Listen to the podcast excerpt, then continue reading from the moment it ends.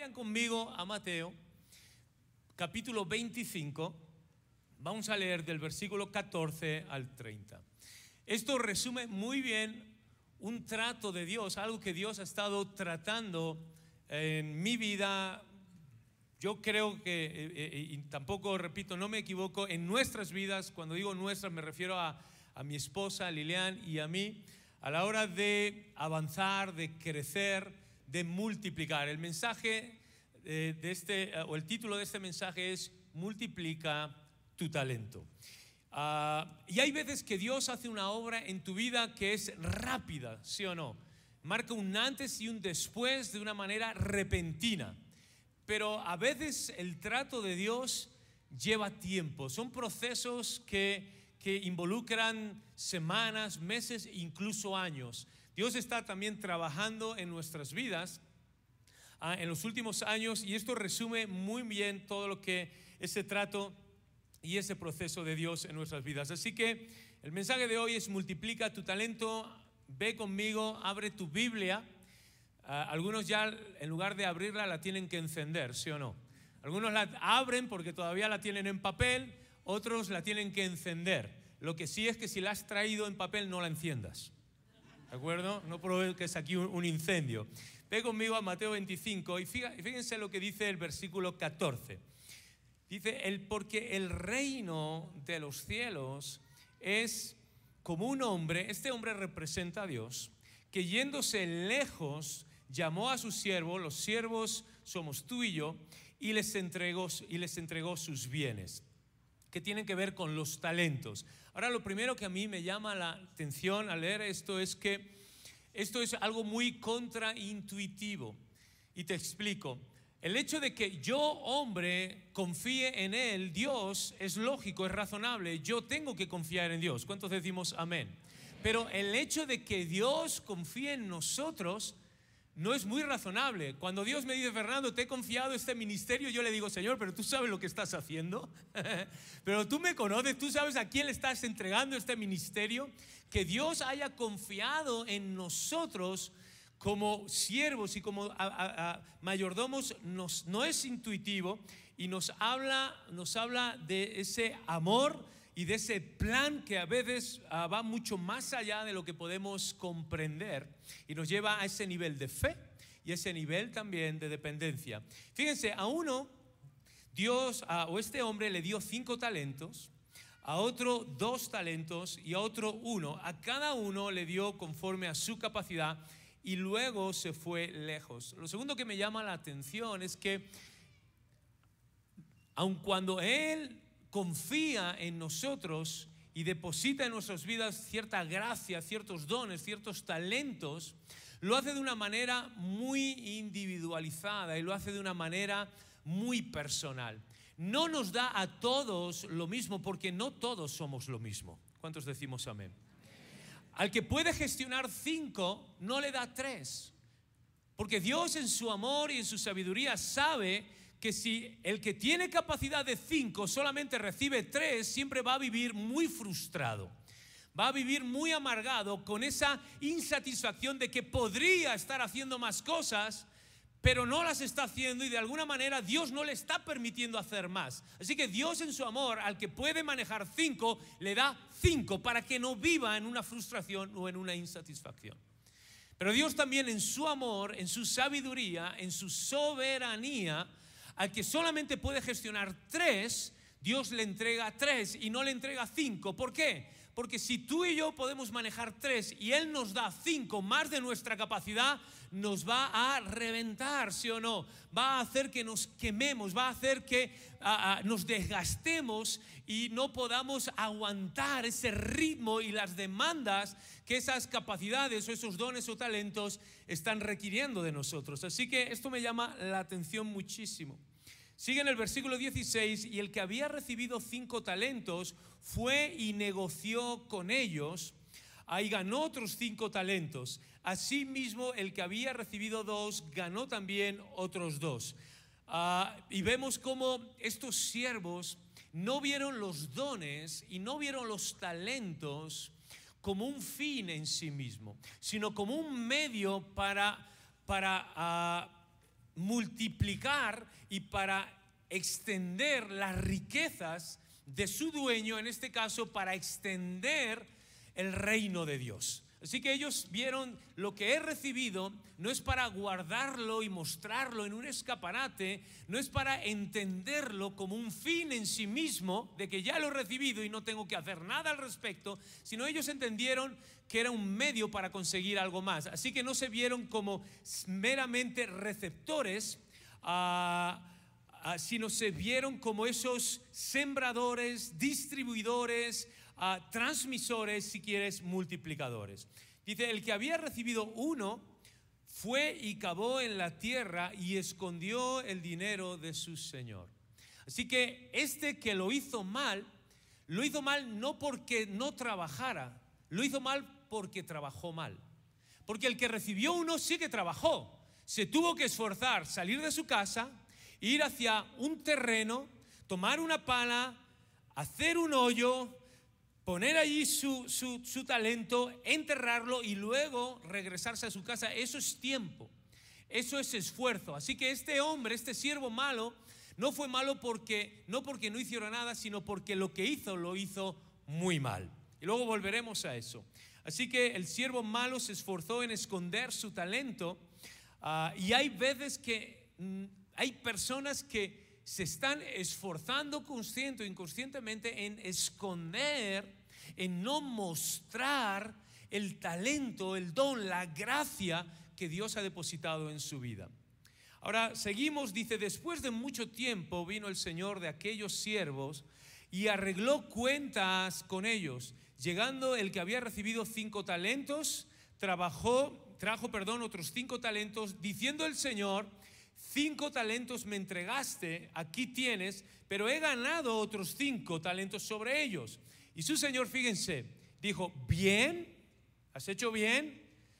Luego se centró en él, en la persona, en el siervo, buen siervo, fiel. Sobre poco has sido fiel, sobre mucho te pondré. Entra en el gozo de tu Señor. Llegando también el que había recibido dos talentos, dijo, Señor, dos talentos me entregaste, aquí tienes, he ganado otros dos talentos sobre ellos. Su Señor le dijo, bien, cuando veo lo que has hecho, lo apruebo. Cuando miro tu persona, también te apruebo, eres un buen siervo fiel. Ah, cuando veo tu futuro y tu potencial, veo que viene un incremento, viene también el doble para allá. Ah, y cuando hayas terminado de todo esto, que sepas que siempre tendrás un lugar en mi mesa, tendrás un lugar en mi casa, en mi morada, para disfrutar y gozarte de una relación íntima conmigo. Sobre poco has sido fiel, sobre mucho te pondré, entra en el gozo del Señor. Ahora seguimos un poquito más adelante, pero llegando también el que había recibido un talento, dijo, Señor, fíjense el giro de la percepción, el giro que implica una distorsión, una desviación en la imagen que este siervo malo tenía de su Señor, de repente él tiene, él habla y testifica y da testimonio acerca del Señor de una manera que no coincide con los dos primeros siervos que lo habían hecho bien. Algo en la mente o algo en el corazón de este siervo estaba mal. O estaba mal de la cabeza o estaba mal del corazón. Pero estaba mal. Y fíjense, este siervo dice, ah, Señor, te conozco que eres un hombre duro. No, no coincide en nada de todo lo que hemos visto y oído y leído del Señor hasta la fecha no podemos estar de acuerdo con el testimonio de este mal siervo. Yo no, hemos visto que fuera un, un amo, un dueño, un señor duro, sino todo lo contrario, amoroso, personal, que confía, que delega, que sabe valorar la obra de los otros, que lo sabe recompensar también, que le ofrece su propia intimidad. De repente este siervo dice, yo conozco, te conozco que eres un hombre duro que ciegas donde no sembraste, que recoge donde no esparciste, es decir, injusto, por lo cual tuve miedo. Te tengo miedo y es por tu culpa, porque tú eres tan malo que al final si yo no lo hago bien es por tu culpa.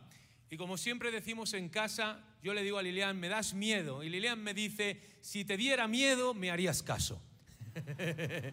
si verdaderamente te tuviera, me tuvieras miedo, harías lo que te digo. Si este siervo hubiera tenido miedo y hubiera tenido temor de su Señor, aunque no hubiera sido por amor y hubiera sido por temor, hubiera hecho lo correcto, lo que se, se esperaba de él. ¿Cuántos decimos amén a eso? Por lo tanto, fíjense, dice, tuve miedo, es por tu culpa, yo he hecho esto, pero es porque tú eres muy malo.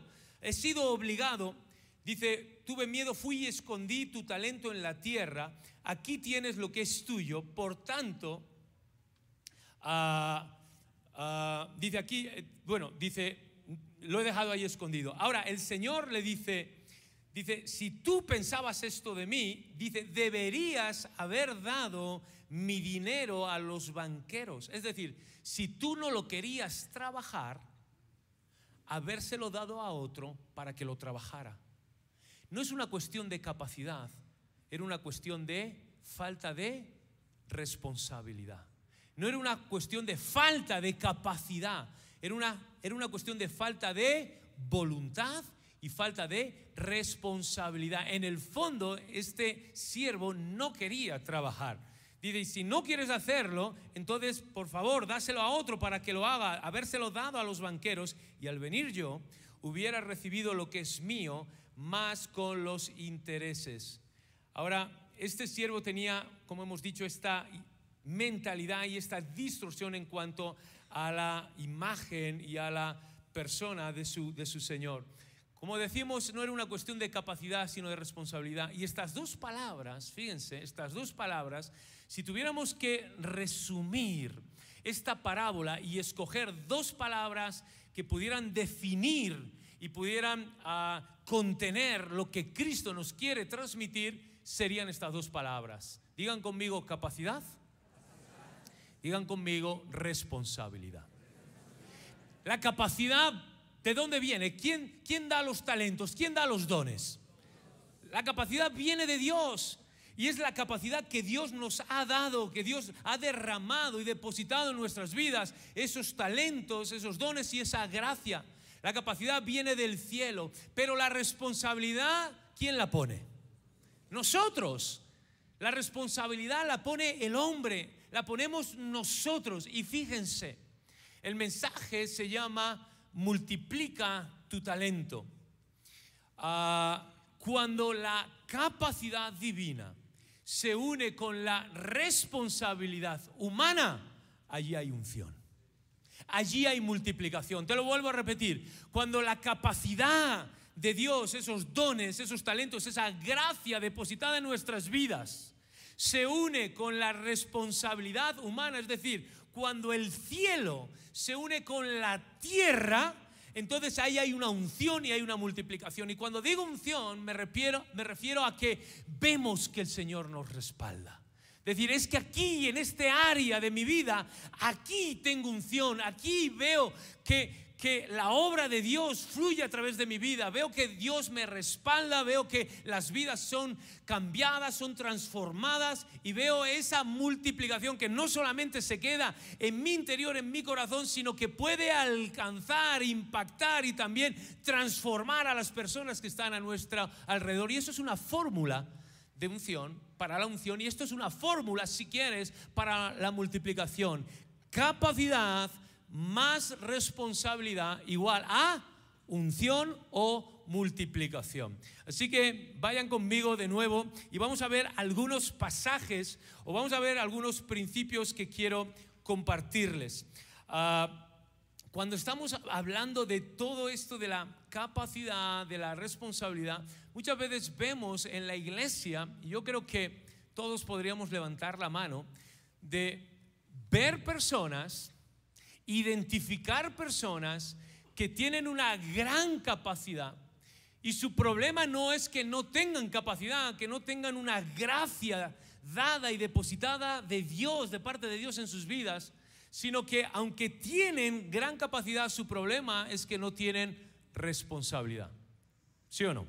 Hemos visto personas así, a veces decir, Señor, vaya capacidad, talento, gracia que tiene esta persona, pero su problema no es la capacidad, su problema es la responsabilidad. Y luego hay personas al revés, que a lo mejor son súper responsables pero no tienen la capacidad, o no tienen el talento, o no tienen la gracia. Y el ejemplo que ponía esta mañana es como el que quiere formar parte del equipo de la alabanza y el líder de la alabanza le dice, ah, muy bien, qué bien, que, eh, ¿y cuál es tu don? ¿Y cuál es tu capacidad? ¿Qué instrumento tocas? Dice, no, no, yo no toco ninguno, pero soy súper responsable. ¿Eh? Tú me dices las canciones, yo me las estudio, pero, pero tú tocas algo. No, no, pero, pero yo soy súper responsable. Yo voy a estar aquí el primero, súper puntual. Ya, pero, pero, ya, está bien la responsabilidad, pero muchacho, necesitamos tu capacidad. Bueno, a lo mejor no tocas nada, pero será porque cantas. Cantas bien, dice, no, ¿qué va? Yo canto, vamos, horrible. Parezco un gato maullando en celo en medio de la noche, en la calle. Muchacho o muchacha, ¿dónde vas? Está bien, pero soy muy responsable, de verdad. Yo voy a estar aquí con muchísima responsabilidad. Ya, pero tu sueño es la pesadilla del, del resto de la iglesia. No, no se trata de responsabilidad, se trata de capacidad. Por eso digo que cuando identificamos la capacidad dada por Dios en nuestras vidas, que viene de lo alto, del cielo, y le unimos responsabilidad, ahí va a haber unción, respaldo de Dios y ahí va a haber multiplicación, el reino de Dios se va a extender. ¿Cuántos decimos amén a eso?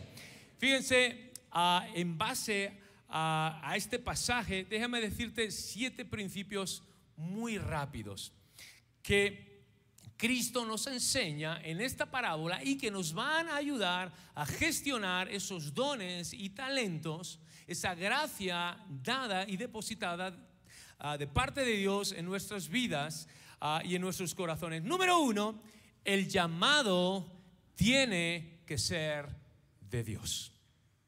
Si vamos a multiplicar algo es porque Dios nos está llamando a ese algo. ¿Cuántos decimos amén? Te lo voy a poner de esta manera. No te involucres en aquello a lo que Dios no te está llamando. ¿Y cuántos decimos amén? ¿Y cuántos decimos eso va por ti? Y le dices al de al lado. no te involucres en aquello a lo que Dios no te está llamando. No vayas a donde Dios no te está enviando y no recibas lo que Dios no te está dando. Y aquí debemos decir un fuerte amén. No sé si tú has tenido, antes te decía momento ratatouille, pero no sé si tú has tenido un momento Natán o has tenido un momento hijo pródigo en el que de repente abres los ojos, vuelves en sí y te preguntas a ti mismo o a ti misma y dices, ¿cómo narices terminé en este lugar? ¿Cómo terminé aquí? ¿Cómo terminé enredado en esta situación? ¿Te ha pasado? ¿Soy yo el único que viene de, España, el único bicho raro? ¿Te ha pasado? Dices, ¿cómo terminé enredado en esta situación o con estas personas o con esta gente? Y llega el momento donde, donde tenemos que decir el llamado, si vamos a multiplicar y a vivir en esa unción y multiplicación, debemos aprender que no podemos responder a aquello a lo cual el Señor no nos está llamando, no podemos recibir lo que Dios no nos está dando y no podemos ir hacia donde Dios no nos está enviando. Amén. Ahora, habiendo dicho esto, le damos la vuelta. Pero, pero, si Dios te está llamando, no tardes ni un segundo en responder al llamado de Dios. Si Dios te está enviando, entonces no te tardes en ir. Y si Dios te está dando algo, tú sabes, lo sabes que Dios te está entregando algo, que te está llamando a algo o que te está, te está enviando hacia algún proyecto, entonces ve y no tardes en responder al Señor, en ir hacia donde Dios te está enviando y en recibir con confianza y con fe lo que Dios te está entregando. ¿Cuántos decimos amén a eso? Número dos mide muy bien tus fuerzas y, e identidad conforme a la gracia recibida. Mide muy, muy bien tus fuerzas y la identidad que tienes para hacer algo conforme a la gracia recibida. El apóstol Pablo nos dice que ninguno de nosotros pensemos más de nosotros mismos de lo que realmente somos. Y es curioso porque Pablo lo dice en un contexto de los dones y de los talentos. Lo dice en Romanos 12, cuando está hablando acerca de los dones, de los talentos, de esa gracia derramada de Dios depositada en nuestros corazones. Pablo dice, iglesia, que nadie piense más de lo que debería pensar.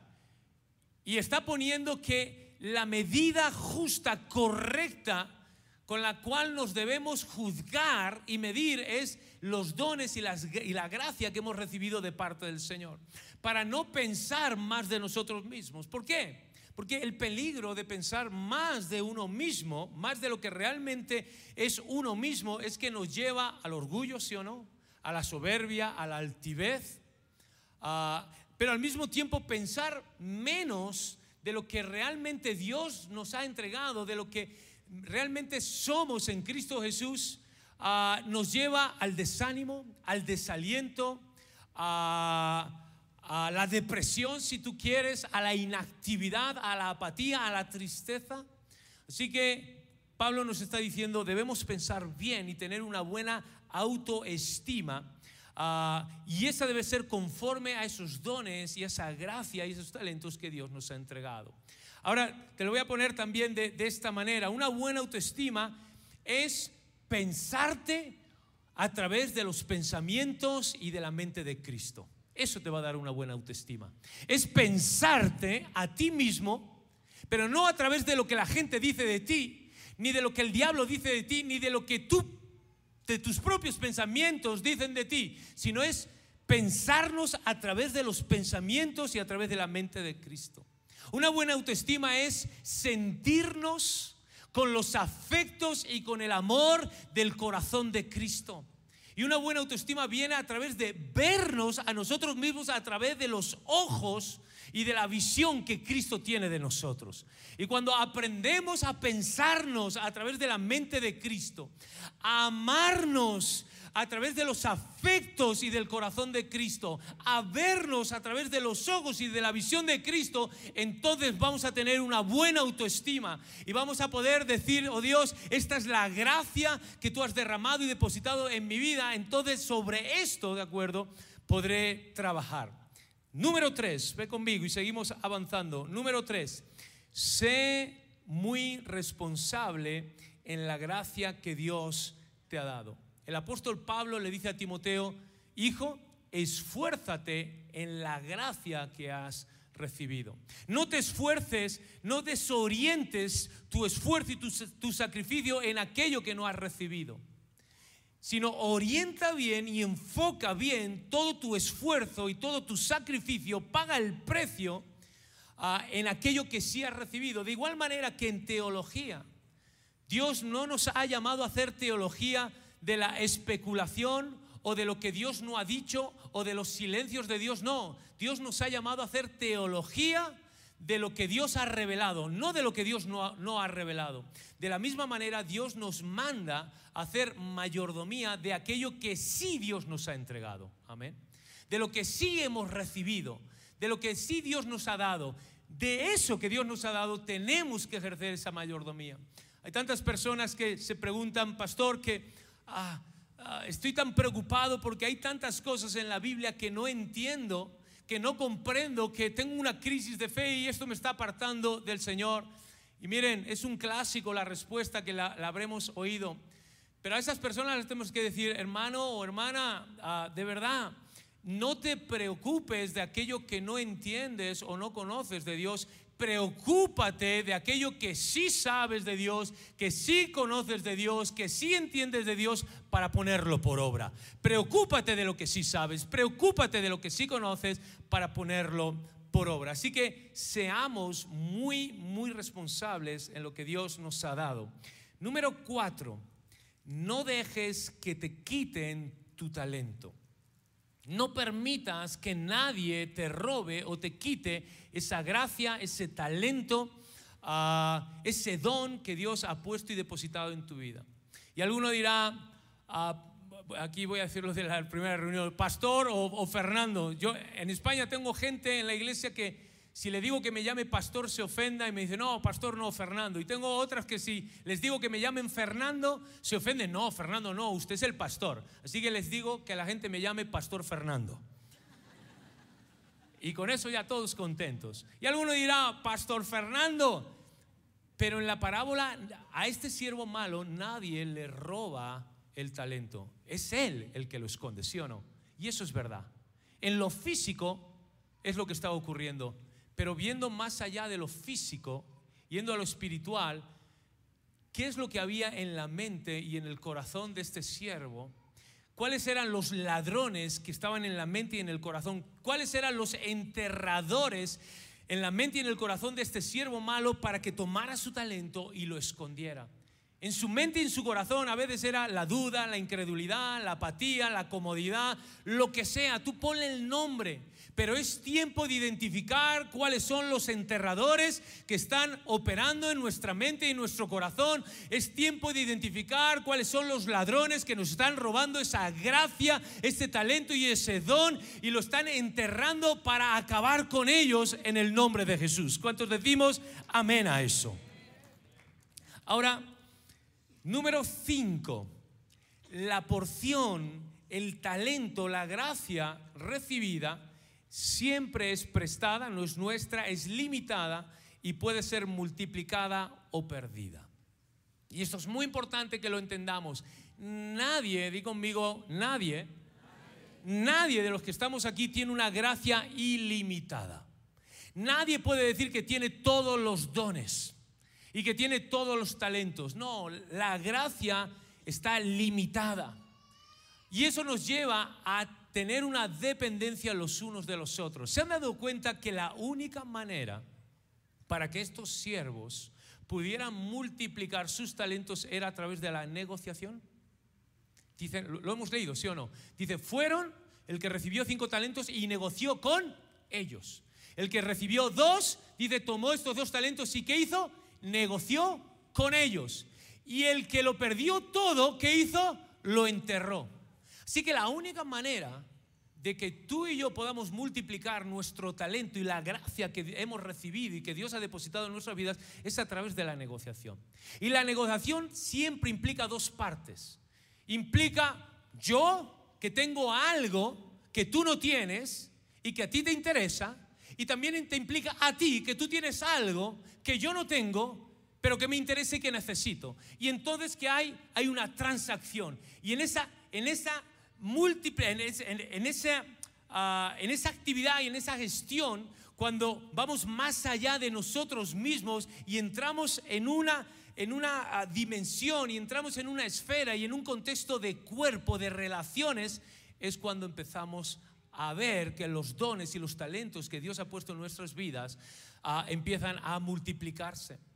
Alguien me podría preguntar, ah, Pastor Fernando, ¿usted cree que si, o tú crees que si alguien no se congrega, se va al infierno? No lo sé. No voy a entrar en eso, pero lo que sí sé es que las personas que no se congregan y que viven su vida solitaria, lo que sí pierden es la multiplicación de los talentos, de los dones y de la gracia que Dios ha derramado en sus vidas. Porque no pueden, no viven en un contexto de comunión y de relación fraternal. Han perdido la iglesia y la iglesia es ese lugar donde yo amo y soy amado. La iglesia es ese lugar donde yo edifico, pero también soy, en el que yo perdono, pero también soy qué? en el que yo sirvo, pero también yo soy servido. Y es cuando yo pierdo eso, es cuando pierdo la multiplicación. Y es ahí, al servir, al amar, al restaurar, al perdonar, que mis talentos, la gracia y los dones que Dios ha puesto y depositado en mi vida empiezan a florecer y empiezan a multiplicarse. ¿Cuántos decimos amén? Número 6. ¿Por qué no le damos un fuerte aplauso al Señor? Sexto principio, fíjense, lo que hacemos con lo que tenemos refleja muy bien la imagen que tenemos de Dios o la imagen que hay de Dios en nuestras vidas.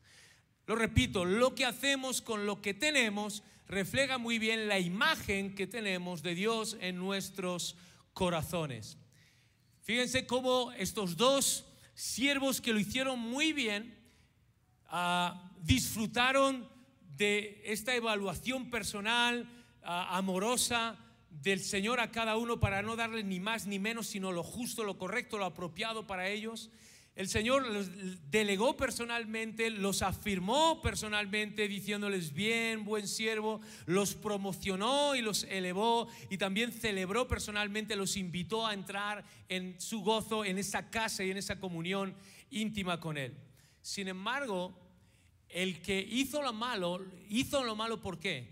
Porque tenía una imagen distorsionada, desfigurada de Dios. Por eso te digo, lo que hacemos con lo que tenemos refleja muy bien la imagen que tenemos de Dios en nuestros corazones. Les pongo un ejemplo para aterrizar todo esto. Si yo creo que Dios no me perdona y vivo siempre en una falta de perdón, en una amargura constante, ¿cómo voy yo a perdonar a otro?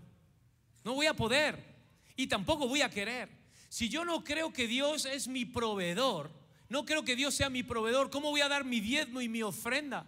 ¿Cómo voy a suplir la necesidad de alguien en la calle? ¿Cómo le voy a dar mis 200 últimos pesos a alguien diciendo no voy a alcanzar y no voy a llegar al, a fin de quincena o a final de mes? Pero cuando yo entiendo que Dios me ha perdonado, que Dios ah, ah, me ha perdonado tanto, entonces ¿cómo no voy yo a perdonar a otro? Y cuando yo sé que Dios es mi proveedor, cuando veo la, necesidad de un hermano, decir, yo sé que Dios me va a proveer, que nada me faltará y yo voy a ser ahora el proveedor y el generador de recursos para esta persona que está en necesidad. Cuando tenemos una buena imagen de Dios, entonces empezamos a gestionar bien. Ahora, ¿quieres ser, queremos ser un buen administrador y un buen mayordomo, mayordomo de, de Dios? Conozcamos mucho y conozcamos bien a nuestro Dios. ¿Cuántos decimos amén? Y por último, te invito a que te puedas poner de pie. Séptimo y último principio es Dios cuenta contigo. Y voy a invitar si alguien me puede, gracias por el piano. Séptimo y último, Dios cuenta contigo. Deshazte de todo aquello que te ha enredado. Deshazte de todo aquello diciendo, esto no me lo está dando Dios. Deshazte de todo aquello que tú sabes que no es a lo que Dios te está llamando. Deshazte de todo aquello a lo que, sabes que Dios no te, no, no te está enviando hacia ese lugar. Deshazte de todo esto. Y entiende que Dios cuenta contigo justamente porque Él te ha amado, porque Él ha confiado, porque Él ha depositado una gracia, dones y talentos en tu vida. Y cuando le sumamos a eso responsabilidad, ahí hay unción, ahí hay poder de Dios, ahí hay multiplicación. Capacidad más responsabilidad es igual a multiplicación. Y quiero que podamos cerrar un momento nuestros ojos en esta mañana y que el Espíritu Santo extienda sus alas sobre este auditorio y que el Espíritu Santo sea esa lámpara que alumbra nuestro corazón y que el Espíritu de Dios hoy te permita, o por el Espíritu de Dios te permita identificar, identificar esos dones, esos talentos que Dios te ha dado. Y cuando los tengas ahí de una, delante de ti de una manera muy clara, puedes decir, en esto yo ejerceré responsabilidad. Señor, gracias por no haberme dado más de lo que puedo manejar, ni menos de lo que yo puedo manejar. Gracias Dios. Gracias Dios por incluirme en un contexto de iglesia en el que puedo ministrar y ser ministrado. Gracias Dios porque te puedo conocer y tú eres mi ejemplo, mi referencia. Y en la medida que yo te conozco más, puedo saber de manera mejor qué hacer y qué no hacer, qué decir y qué no decir. Gracias Señor que tú cuentas conmigo. Señor, en el nombre de Jesús, si tú estás aquí en esta mañana y, e identificas no solamente los talentos, dones y esa gracia que Dios ha depositado en tu vida, sino que ahora mismo estás identificando esos ladrones y esos enterradores que están tomando ese talento y poniéndolo bajo tierra en el nombre de Jesús, córtales la cabeza, acaba con ellos. En el nombre de Jesús, deshazte de ellos. Y Señor, te damos gracias, oh Dios. Gracias por invitarnos más allá, Señor, de la mayordomía y más allá de todo esto, invitarnos a entrar en el gozo de tu presencia, en el gozo, Señor, de tu casa, de tu morada. Te damos gracias en el precioso nombre de Jesús. Y todos decimos, amén, amén y amén. Que el Señor les bendiga.